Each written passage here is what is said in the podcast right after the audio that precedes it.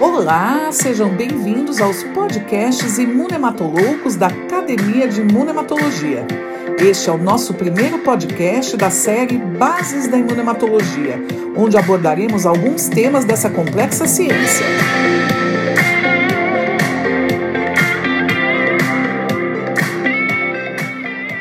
Eu sou a Ana Lúcia Girello e hoje vamos falar sobre os testes imunematológicos realizados nos laboratórios de análises clínicas.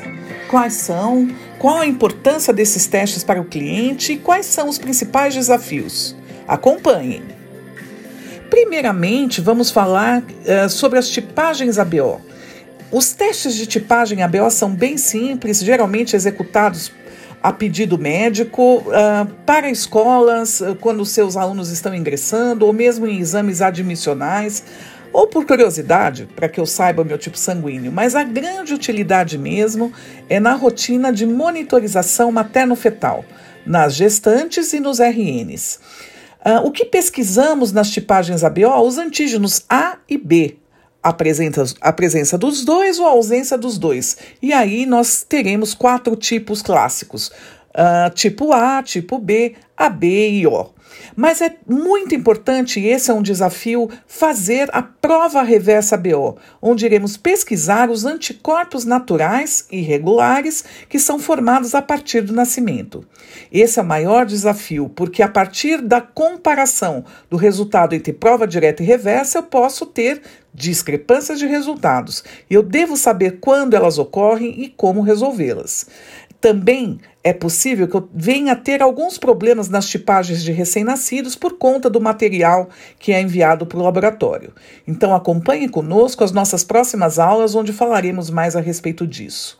Já no caso das tipagens RH, onde pesquisamos o antígeno D do sistema RH, temos mais um problema, ou mais uma série de problemas, porque os antígenos RH são bastante complexos. Hoje eu já conheço variantes fracas ou variantes parciais desses antígenos. E eu devo saber identificá-los, ou pelo menos detectá-los.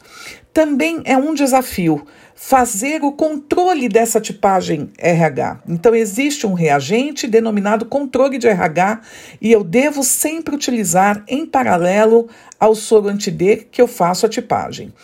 Bem, e os desafios são grandes. É entender um pouquinho quais são os soros anti-D que eu tenho hoje disponíveis no mercado, a sua origem, a sua composição, e também entender como liberar esses resultados quando os antígenos D são variantes e, principalmente, saber que vão ocorrer discrepâncias entre resultados prévios desse cliente que fez uma tipagem RH lá nos, an nos anos 90, 1990, e que hoje voltam ao laboratório e se deparam com uma nova tipagem, provavelmente devido à variação uh, da técnica, à melhoria das técnicas, porque muitas vezes naquela época se faziam testes em lâmina ou não se usavam os testes de forma adequada. Uh, um outro tipo de teste são os testes de cumbis, direto e indireto. Isso é uma nova, é um novo desafio, é entender o que nós pesquisamos, ou mais especificamente o que eu pesquiso no teste direto e o que eu pesquiso no teste indireto. Na verdade, no teste direto, nós pesquisamos anticorpos ligados às hemácias, muito utilizado na, nas tipagens de RN, quando se pede tipagem e cumbis direto.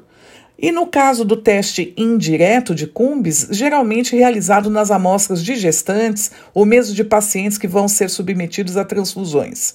Mas também é um outro desafio, é saber interpretar os resultados, saber que todo teste de cumbis deve acompanhar ao final, nos resultados negativos, tem que se fazer o teste de controle de cumbis. Então, existe um reagente específico para que eu possa fazer esse teste e, assim, validar os meus resultados. E o maior de todos os desafios, o que fazer quando os testes de cumbis dão positivos? No caso do cumbis indireto de gestantes, eu devo titular?